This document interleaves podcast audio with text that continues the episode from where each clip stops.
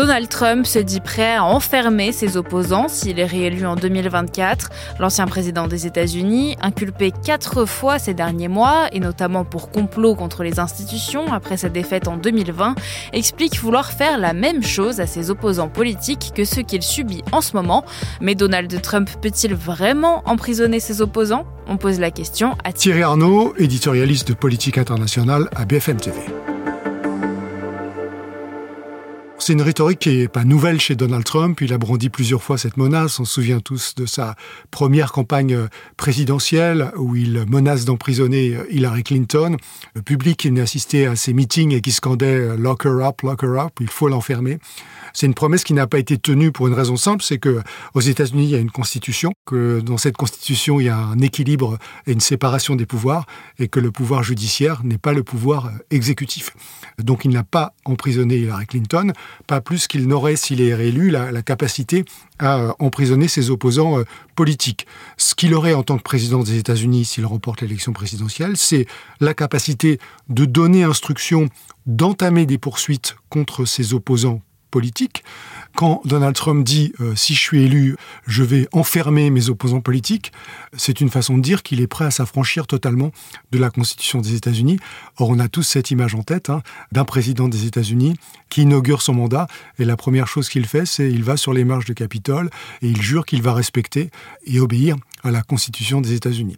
Alors ces propos ne surprennent pas tant que ça de la part de Donald Trump, qui a l'habitude d'attirer les polémiques, mais qu'est-ce qu'il risque pour avoir proféré ces menaces? Oui, alors Donald Trump, il prend, des risques. Il est poursuivi au pénal en attendant ses procès. Il y a des conditions qui lui sont fixées. Il est libéré sous conditions. Parmi ces conditions, il y a le fait que chacune de ses déclarations publiques est bien entendu euh, surveillée. Donc, euh, si dans le cadre des menaces qu'il brandit, il inclut non seulement des adversaires euh, politiques, mais aussi les procureurs qui amènent les dossiers contre lui, ce qu'il fait déjà, il prend le risque d'être emprisonné. Donc il joue un peu avec le feu, de manière totalement délibérée. Pas tant d'ailleurs euh, avec ses dernières déclarations qui visent ses adversaires politiques que euh, parmi des déclarations, notamment euh, des posts sur son réseau social Truth Social, où encore une fois il se prend directement et il insulte, pour dire les choses clairement, de manière très explicite, la juge Chutkan, qui est la juge du procès fédéral sur les fraudes électorales à Washington. Et quand il franchit ces pas-là, pour le coup, il se met en contravention des conditions qui lui ont été imposées pour sa liberté conditionnelle. Ses soutiens ont accueilli ces déclarations? Pour l'instant, ce qui intéresse euh, Donald Trump, c'est la course à la primaire républicaine. C'est donc sa capacité à, motiver et à exciter ses partisans. Et de ce point de vue, les choses fonctionnent. La démonstration la plus spectaculaire, elle remonte à la semaine dernière, quand il doit se rendre à la prison du comté de Fulton en Géorgie avec ce fameux mockshot, cette photo d'identité judiciaire. Eh bien, le résultat, c'est qu'il continue à grimper dans les sondages. Il est désormais autour de 40 points d'avance sur euh, son suivant le plus proche dans la course à la primaire républicaine. Donc, pour l'instant, cette combinaison d'une véritable avalanche judiciaire qui déferle sur lui d'une part et d'autre part d'une rhétorique très agressive, une sorte de, lance-flamme politique qu'il manie en permanence, cette combinaison-là, elle lui est très profitable. Merci d'avoir écouté ce nouvel épisode de la Question Info.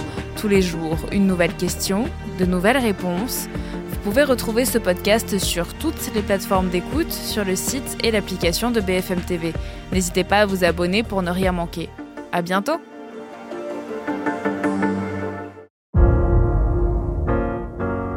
Vous avez aimé écouter la question info? Alors découvrez le titre à la une, le nouveau podcast quotidien de BFM TV. Les grands récits de l'actualité, des témoignages intimes, c'est tous les soirs sur vos plateformes préférées. À bientôt